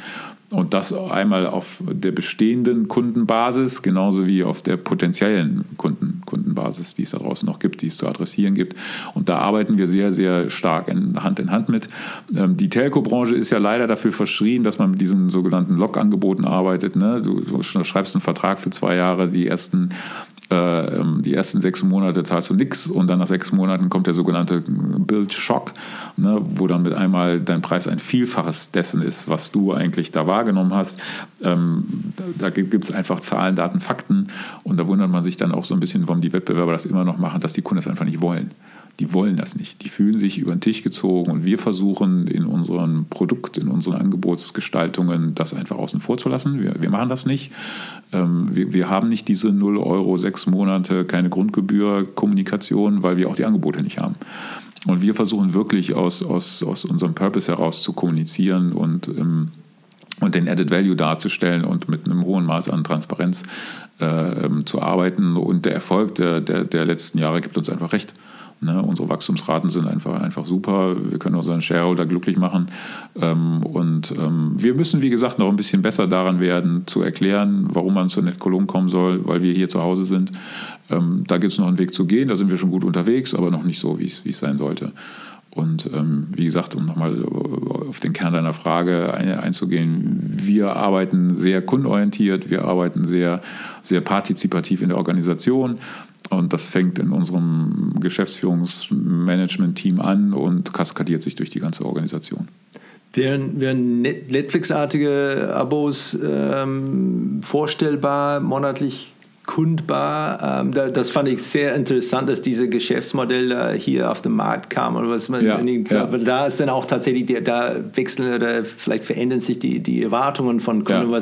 Hey, bei Netflix ja. ist es so, ich kann jeden Monat kündigen, ja, es ist dann nicht mehr zwölf Monate oder 24 Monaten und warum habe ich das nicht bei, bei, bei diesen Lieferanten? Was es dann teilweise dazu führt, dass man nicht kündigt, weil man diese Druck genau. nicht hat. Genau, genau. Und dann bleibt man vielleicht länger, als man geblieben wäre, wenn man sagt, okay, ich muss dann, ich habe das aufgeschrieben ja. und ich darf hier nur kündigen und dann, okay, äh, doch, ich kündige. Ja, ja, ja, ja, Also das ist zum Beispiel bei, bei ähm, das ist ein ganz interessanter Case. Ähm, wie gesagt, wird jetzt im September gelauncht, die Net Düsseldorf, ähm, wo man natürlich auf der einen Seite versucht, das Regionale zu spielen in Düsseldorf, aber man jetzt nicht so die Heritage hat, weil die Company gibt es erst dann seit September, aber sie ist wirklich auf, das, auf die Stadt fokussiert und ähm, da gibt es diese No Contract Duration, ne? also keine Vertragslaufzeiten, sondern du kannst wirklich monatlich kündigen, du kannst wirklich in, in, in, in auch so kein Tarifdschungel, ne? du hast, hast ein sehr übersichtliches Produktportfolio und du hast wirklich als Added Value, dass du monatlich kündigen kannst und ähm, das ist marktforschungsseitig verprobt worden, vielfältigst. Ähm, das ist, äh, glaube ich, eine Positionierung im Kern, die sehr, sehr gut funktionieren kann als, als, äh, als ich Marketing studiert habe, wir haben von, von Peoria gehört in den USA. Ja. Und das war diese Stadt, wo wirklich die, alle Marketers dann ihr Versuchskaninchen irgendwie probiert haben, ja. weil es ja. war das perfekte demografische Modell für eine ganze Amerika, wo man wusste, okay, wenn es, wenn es in Peoria funktioniert, Peoria funktioniert, funktioniert es in ganze, ganze USA. Ähm, ist, denn, ist das für euch denn auch, wir probieren was in Düsseldorf zu sehen, wenn das funktioniert, vielleicht läuft es woanders oder wie ist das dann? Also ich glaube, dass das wäre nicht der richtige Ansatz. Äh, ich, ich, ich kann es gar nicht beurteilen, ehrlich gesagt. Ist jetzt Düsseldorf so the Case Town quasi. Ne? Äh, ähm, und das soll auch, äh, Gott bewahre, nicht unser Versuchslabor werden, sondern die Kolleginnen und Kollegen, die haben sich im Vorhinein viel Gedanken gemacht. Die dürfen da so ein bisschen mitarbeiten in der Entwicklung der Marke und des Marketings und ähm, Äh, die haben halt verstanden, aus, aus dem, was, was, was die Menschen wollen und brauchen, jetzt eine Marke zu, zu bauen. Das ist ja manchmal auch leichter vom Scratch on, als wenn du ähm, eine, eine Heritage mit dir, mit dir über Jahre aufgebaut hast ähm, ich bin mal gespannt. Wir werden das sehr, sehr äh, genau beobachten und am Ende des Tages wird natürlich jeder Kölner sagen, nee, ich bin nicht wie ein Düsseldorfer und jeder Düsseldorfer wird sagen, ich bin nicht wie ein Kölner. Ähm, mal gucken. Mal gucken. Was ist für euch dann der, der wichtigste Touchpoint? Ich würde sagen, digital. Ich würde sagen, wirklich über, über Geotargeting, über, über direkte Ansprache, über Segmentierung, über Personalisierung ähm, ist digital der, der, der, der, der wichtigste Kanal. Ähm, auch gerade bei einer regionalen Kampagne kann man sehr, sehr gut aussteuern. Ähm, und auch da, wo es nochmal um Brandbuilding geht, kannst du auch content-wise halt, halt unglaublich gut agieren. Und ganz viel Bewegtbild, du hast vorher gesagt von, von, von YouTube und so, Pre-Rolls, Mid-Rolls, Post-Rolls, solche ja, Sachen. Ja, also wir sind mit diesen Themen unterwegs, nicht in der Gänze und nicht in der, nicht in der Wucht, wie ich mir das wünschen würde. Ähm, aber ich finde, wir sind da ordentlich unterwegs. Wie wichtig ist das Thema Design oder, oder visuelle Identität bei euch? Die Farben sind sehr, sehr präsent, das, das merkt man, blau-rot. Ähm, sonst dann, ähm, was sind dann äh, die, die Themen für euch? Ja, also äh, das ist genau das, was, was, was du richtigerweise ansprichst. Diese Industrie ist ja sehr stark durch Marken mit äh, uniken Color Codes äh, behaftet. Ne? Man hat Magenta, man hat Rot, man hat Blau mit Bubbles. Ne? Früher gab es auch noch Grün, die Marke gibt es nicht mehr. Äh, ähm, äh, für uns ist sicher dieses, diese, dieses äh, Blau-Rot ist, ist sehr wichtig. Wir haben vor einem Jahr ungefähr die sogenannten im Corporate Design, den sogenannten Markenmagnet eingeführt, also zwei Balken, die sehr stark visuell sind. Ähm, über die Jahre sollen da Brand Signals draus werden. Das, das würde ich mir wünschen, weil das gibt einfach eine super, super hohe und schnelle, gute Wiedererkennbarkeit in der immer ja noch durch, durch relativ viel Außenwerbung geprägten Kommunikation, die wir haben. Neben dem Digitalen ist das immer noch ein sehr, sehr gutes Mittel in der Stadt Stadt wie Köln und im Umland aktiv zu sein. Ähm, im, im, Bewegtbild jetzt nicht unbedingt mit Kölner Charakteren zu arbeiten, aber schon irgendwie auch da eine Tonalität durchdringen zu lassen, die uns da einfach differenziert und die, die nochmal unsere, unsere Position, ne, wir sind hier zu Hause, klar macht als irgendjemand, der, der mindestens einen halben Tag seines Lebens da verloren hat in, in, in Vodafone-Warteschleifen, ähm, ich feiere diese Entscheidung, das Thema ähm, äh, Helpdesk reinzuholen oder Support in-house zu, zu bringen. Welche andere Trends äh, siehst du oder, oder, macht ihr, wenn es geht um ähm, das Thema In-Housing oder Outsourcing? Also das sind ja immer, immer so, wie ich das so in meiner Karriere erlebt habe, waren das so Wellenbewegungen. Bei Ionos wurde unglaublich viel in-house gemacht. Ne? Natürlich, das war eine, eine Marke, eine Unternehmung, die aus dem Digitalen kam. Ja? Für die war eher so der mir ähm, jetzt nicht unbekannter, aber in meiner Karriere nicht, nicht so äh, geläufige Weg. Ne? Die, die Aufgabe bei Ionos war es, aus einem sehr, sehr stark digitalen Marketing äh, quasi in ein analoges zu gehen, also wirklich TV-Spots mal zu machen und da Zielgruppen über Kanäle zu adressieren, die man in der Vergangenheit nicht so adressiert hatte. Bei uns ist es ja eher so der, der, der andere Weg, ne? aus dem, aus dem eher analogen, klassischen, ne? sehr stark mit Plakatkampagnen zu arbeiten, wie gesagt, ins Digitale zu gehen. Das ist für uns ein riesengroßes Feld. Ähm, da sind wir sehr, sehr gut unterwegs, aber auf der anderen Seite gibt es immer noch Nachholbedarf. Und ähm, ja, ich glaube, das, das, das sind so ein bisschen so die, es wäre jetzt falsch zu sagen, Zeit, Marketing, zeitgeistigen Themen in der Disziplin, aber das sind schon so die Themen, die, glaube ich, alle im Moment beschäftigen. Ne? Der eine macht es ein bisschen besser als der andere. Genau. Und, und ähm, wenn es geht um äh, die nächste große Baustelle, was, äh, was kommt auf euch dann als, als, als Thema, als markenbezogene Themen? Also ich glaube, es geht immer noch darum, uns als Glasfaser-Company zu positionieren. Ne? Also nicht nur als Internet-Infrastrukturdienstleister. Ähm, es, es, gilt darum, im, im Zuge von digitaler Daseinsvorsorge die Marke Net Cologne als Glasfaser-Company zu positionieren. Ähm, aber das, wie gesagt, mit, mit, diesem, mit diesem Thema von, weil wir hier zu Hause sind, das ist, das ist, also wir haben gesagt, 2023, 2024 ist unser Glasfaserjahr. Aus einer Markenperspektive ganz klar das zu, zu, zu, ähm, zu besetzen. Ne? Und ähm, das ist schwierig. Das ist schwierig, weil da glauben wir auch als Industrie, dass die Menschen schon viel weiter in ihrer Bildung sind, als sie in Wirklichkeit sind. Ne? Die meisten Menschen wollen einfach nur gutes Internet haben. Die, die wollen einfach auch äh, in ihrem Einfamilienhaus, auch in der dritten Etage unterm Speicher noch, äh, ne? da will die Tochter oder der Sohn immer noch Netflix gucken können. Ähm, das muss man noch viel, viel besser erklären. Ne? Es Neuseeland, das war interessant, ich lag, äh, wohnte nicht mehr in Neuseeland, äh, aber als das Thema Broadband dann irgendwie dann äh, eingekommen ist, man musste zusätzlich dafür bezahlen als Kunde. Letztendlich es gab es gab eine Internetverbindung und dann musste man mehr dafür bezahlen, um Broadband zu bekommen. Es war wirklich dann absurd, also als, ja. Außenseiter, ja. aber letztendlich, wenn man Monopol hat, ja.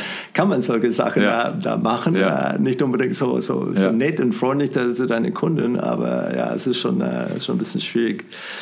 Welche, ähm, welche Entwicklungen hast du gespürt dann? Weil letztendlich du bist dann, dann äh, so tief in das Thema Marke unterwegs da in Deutschland und verschiedene Unternehmen und ein paar verschiedene Branchen. Ähm, spürst du eine, eine Weiterentwicklung über diese Zeit, eine, eine zunehmende Wertschätzung für das Thema und Verständnis dafür auf, auf Vorstandsebene? Ähm, also ich glaube, es sind, sind, sind zwei Perspektiven. Es gibt äh, immer noch Nachholbedarf in bestimmten, bestimmten Kreisen, die Relevanz von Marken zu, zu, zu hinterlegen. Ähm, aus meiner Sicht, wenn du mal in unsere, unsere Industrie guckst, ne, ähm, wie gesagt, ich bin da ja schon ein paar Jahre unterwegs, ähm, wo ist denn wirklich der Differenziator? Ne, die haben alle eine ordentliche Infrastruktur, die haben alle, alle, alle, alle Marktteilnehmer sind mehr oder minder gleich aufgestellt, aber am Ende des Tages ist die Differenzierung kommt über die Marke und für was sie steht. Und, und über Kundenorientierung. Wer schafft das am besten, den Kunden glücklich zu machen? Wer schafft es eigentlich, dass der Kunde sich nicht meldet? Ne? weil er einfach total happy ist, weil er total glücklich ist, weil er gar kein Bedürfnis hat, irgendwo anzurufen, E-Mail hinzuschicken oder mit irgendeinem Chatbot zu kommunizieren. Wer schafft es am besten, sich da zu differenzieren und das dann auch in der Marke aufzuladen? Ähm, ich finde, es gibt eine riesengroße, jetzt aber für Marketingmarke nicht typische, sondern in der Gesellschaft äh, gerade grasierende Diskussion rund um KI. Ne, ähm, ist das jetzt Bedrohung oder Chance? Äh, ich habe eine Mentalität, ich versuche immer erstmal alles als Chance zu sehen ähm, ohne jetzt ähm, so tief in den Themen zu sein, dass ich es wirklich end-to-end be, be, beurteilen kann. Aber ich sehe es jetzt erstmal als große Chance und ähm, verstehe aber auch, dass daraus Bedrohungen werden können, die man gut managen kann. Ähm, ich glaube, das ist so ein ganz großer Hypertrend, der, der für Marketing-Schaffende eine große, große, große Bedeutung hat und ähm, wo es, glaube ich, viel Aufklärung und Bildung bedarf, dass wir das gut hinkriegen. Das sieht man schon bei das Thema äh, Chatbots. Das ist ein gutes Beispiel, finde ich, wo letztendlich da wird entschieden aus finanziellen Gründen. Schau mal, warum brauchen wir dieses Service Center? Wir machen das einfach mit Chat, Chatbots in, in KI. Ähm, damit können wir so und so viel Geld sparen. Die Entscheidung ist getroffen, ohne das zu verstehen, welche ähm, Auswirkungen das hat auf Kunden, die, wie gesagt, die in Warteschlafen oder Schleifen ja. hängen oder ja. nicht weiterkommen, weil sie in einem Chatbot-Loop sind ja. und jetzt nicht immer die gleiche äh, blöde Frage gestellt werden und man sagt, nee, ich will das nicht, ich will mit irgendjemandem sprechen oder es geht nicht um, meine Rechnung oder neue, neue Kunden oder weiß nicht. Das ist dann, äh, ist es dann etwas, wo man sagt, da habt ihr auch ähm, die Werkzeuge so, das zu verteidigen, wenn solche Druck kommt. Weil, wie gesagt, finanziell, klar, es ist dann günstiger, wenn man sagt, okay, diese Leute braucht man nicht, wir können das dann einfach ersetzen durch, äh, durch Technologie. Also ich glaube, da, da ähm, dadurch, dass wir wirklich ja, also ich würde jetzt nicht sagen, wir eine physische Nähe zu unseren Kunden haben, aber schon eine physische, emotionale Nähe haben und als regionaler städtischer Anbieter nah an den Menschen dran sind ähm, und auch durch diese Entscheidung 24-7 äh, aus Köln Kundenservice zu machen und nah an den Kunden dran zu sein, ähm, da bilde ich mir ein, dass wir schon ein ganz gutes Verständnis haben, wo Dinge helfen und wo sie nicht so sehr helfen. Und ähm, man ist ja immer auch Konsument. Und, und jeder von uns kommt in Situationen, wo man mal eine Service-Hotline anruft. Ähm, mir hat jetzt ehrlich gesagt noch nie ein Chatbot geholfen. Vielleicht war ich auch immer der falsche Use Case. ja, ne? Aber äh, und wie gesagt, ich bin so ein Mensch, das Glas ist halb voll. Ja, ich sehe das immer als Chance und ich lasse mich da auch super, super gerne darauf ein. Und vor allem, wenn es mir Zeit spart, ja, wenn, wenn ich weiß, ne, diese, diese, diese Kommunikation mit einem Chatbot ist schneller und wenn es dann für den Anbieter günstiger ist, so, gerne. Ja, ich, mir ist das ja egal. Aber mich hat da noch keiner glücklich gemacht. Mir hat da noch keiner geholfen. Und ich habe schon oft das Gefühl gehabt, so, naja gut, die Maschine kann halt nur das, was die Maschine kann, was man ihr beigebracht hat. Ja. Und dann hat man ihr vielleicht nicht genug beigebracht oder, oder die Chance besteht gar nicht, ihr das beizubringen. Also ich gucke da so zwiegespalten hin. Ich glaube, das ist eine, eine, eine ähm, super, super riesengroße Chance für uns äh, als Industrie, als Gesellschaft, als Marketingorganisation. Aber ich glaube, man muss das schlau und clever machen. Dann kann es auch wirklich funktionieren und dann stoßen wir die Leute nicht vor den Kopf. Hybrid, Menschen, Technologie Genau, genau. Der, der richtige, der richtige Mix, ne? ne? Der richtige Mix und ähm, sensibler Umgang mit diesen Themen. Ähm, und wir geben uns da wirklich sehr, sehr viel Mühe. Wir geben uns da sehr, sehr viel Mühe, weil wir fest davon überzeugt sind, ähm, dass es einfach gerade aus einer Markenperspektive her einen super großen Added Value gibt, wenn man diese Dinge vernünftig macht. Wenn du ein unbegrenztes Budget hättest für irgendeine markenbezogene Thema, äh, wofür würdest du das, das Geld ausgeben und warum? Also ich, ich, aus einer Marketingperspektive würde ich in sehr, sehr langfristig wirkende Kampagnen investieren, ähm, weil man hat natürlich erstmal immer den Anspruch, das prinzipiell zu tun. Aber äh, das wird jeder Marketing, Brand, Manager und dann auch Agenturmanager schon erlebt haben. Äh, du, hast einen guten Plan, du, du, du bereitest ihn vor, du exekutierst ihn, aber es, dann kommen geänderte Rahmenbedingungen und du musst deinen Plan wieder nachjustieren. Und, ähm, und das tust du ja immer unter dem Druck von Erlösen. Ne, warum auch immer funktionieren Dinge nicht so, wie sie geplant waren. Du hast einen Kostendruck, du hast einen Ergebnisdruck, du hast einen, einen Churn-Druck, wie auch immer geartet und du steuerst nach, du justierst nach. Und wenn du dann irgendwann mal genau drauf guckst, dann sagst du, oh, von meiner ganz tollen Idee ist ja nicht mehr so viel übrig geblieben. Ich glaube, das, ne, also das ist kein Phänomen dessen, was ich in den letzten Jahren erlebt habe, sondern ich glaube, das hat jeder schon mal erlebt. Diese Nachhaltigkeit, dieses Durchhaltevermögen, dann vielleicht durch viel Budget sich Freiheiten zu erkaufen, kaufen, Dinge mal wirklich lange zu machen, ich glaube, das, das wäre schon eine, eine, tolle Geschichte. Ähm, es gibt ja Marken, die das getan haben und deren Erfolg ähm, äh, ist ja dann äh, unbestritten, aber vielleicht haben die dann auch in anderen, wie soll man sagen, in anderen Rahmenbedingungen sich bewegt, auf vielfältigste Art und Weise. Ja.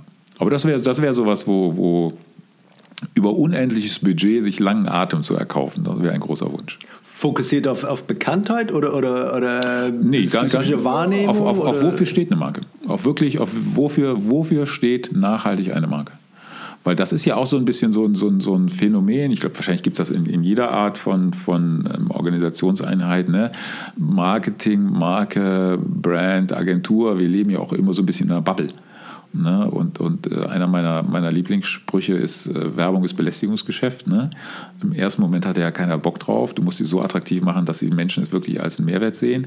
Und wenn du da äh, angelangt bist, brauchst du ja immer noch sehr, sehr viel Zeit, um dann deine Botschaft nachhaltig durchzusetzen. Und ich habe oft das Gefühl, wenn man, wenn man Kampagnen, wenn man irgendwelche Dinge macht und man kann sie selber schon nicht mehr sehen, dann hat ein Bruchteil der Zielgruppe sie erstmal wahrgenommen.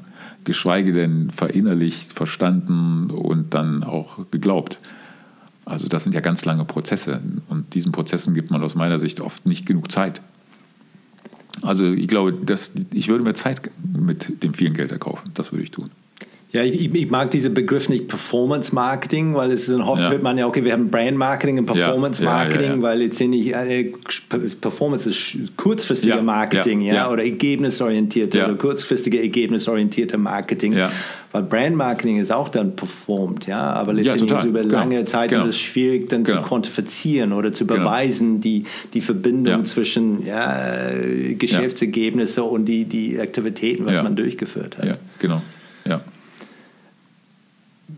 Wenn du einen Markenkurs für die Geschäftsführer der deutschen Hidden Champions führen würdest, an irgendeiner Uni, worauf würdest du dich am meisten konzentrieren und warum?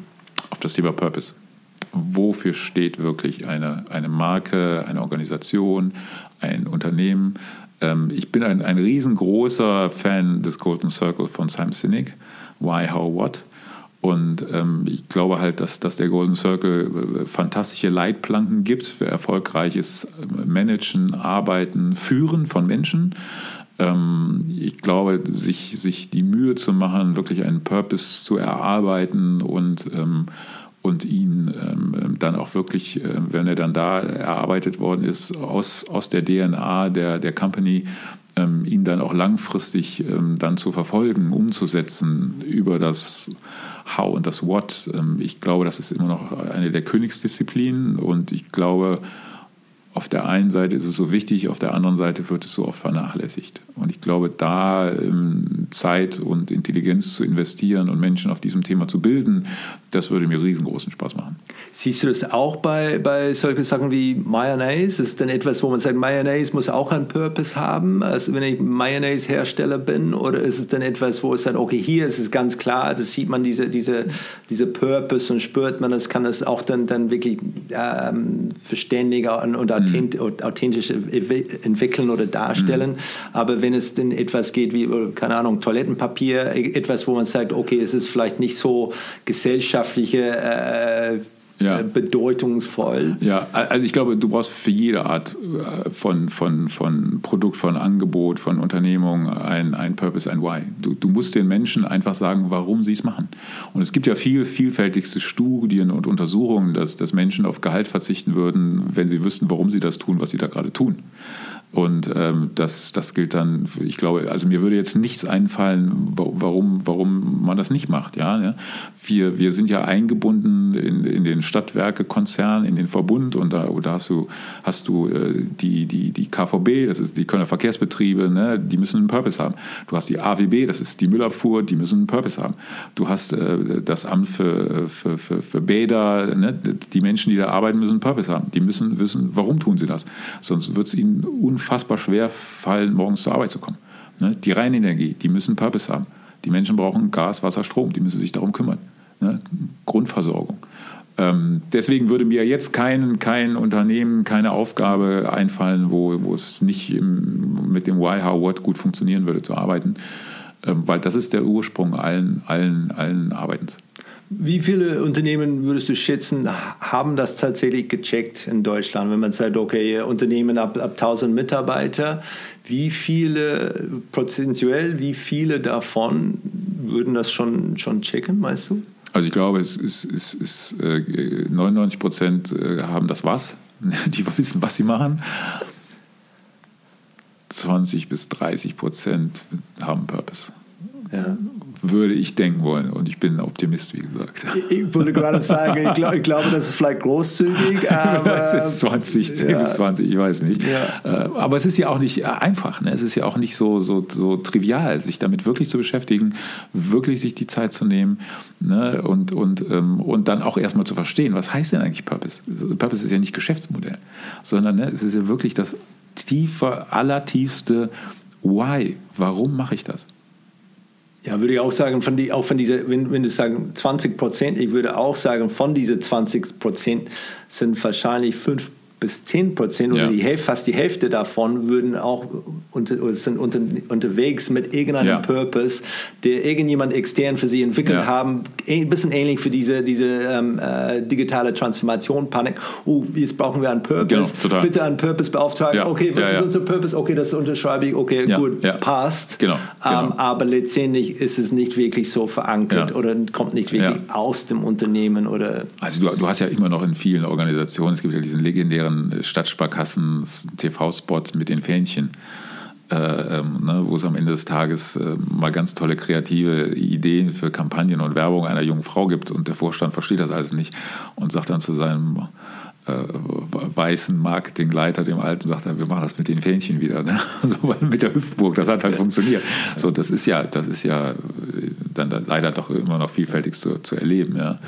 Ähm, aber ja, dieses ganze Thema von, von, von Purpose und der da einhergehende äh, Bewegung von Transformation, von Change, ne, Menschen aus Komfortzonen herauszuholen, ne, Menschen Veränderungen, sie in diese Prozesse mitzunehmen, das ist ja nicht einfach, das ist ja nicht trivial. Das ist ja eine riesen, riesengroße Herausforderung. Ne? Denn, denn Veränderung macht ganz vielen Menschen Angst. Und mit dieser Angst gut umzugehen, das ist ja eine, eine, eine, eine riesen Herausforderung. Ne? Ja, eine, eine der größten. Deswegen liegt dann ja. eigentlich klar, es gibt immer die Leute, die man sagt, okay, egal was man tut, man kann sie nicht mitnehmen. Ja, die, das hast du immer, genau. Das musst du ja auch akzeptieren. das musst du akzeptieren. Genau. Auf jeden Fall. Und auch ja. damit muss man ja dann umgehen können. Ne? Ja. Aber die größten Teil von Leuten sind offen, die müssen das nur okay verstehen. Warum? Und wenn sie sagen, okay, das verstehe ich und kann auch das nachverfolgen, finde ich in Ordnung, okay, bin dabei. Ähm, aber wenn man das nicht die, die, die Mühe macht, das zu erklären und die mit auf die, mit auf die Reise zu nehmen, dann, dann ist es, genau. schafft man das nicht. Na, das ist, das ist eine, eine, eine Herkulesaufgabe. Das ist eine, eine riesen, riesengroße Aufgabe. Und, ähm, und die ist nicht so einfach und trivial. Die ist nicht einfach zu bewerkstelligen. Ne? Ähm, ja, aber wie gesagt, ich finde sie super, super spannend. Und, und deswegen mir in diesen ganzen Dingen gibt der Golden Circle von Simon Sinek äh, ein sehr gutes Werkzeug an die Hand, äh, mich, da, mich da zu bewegen.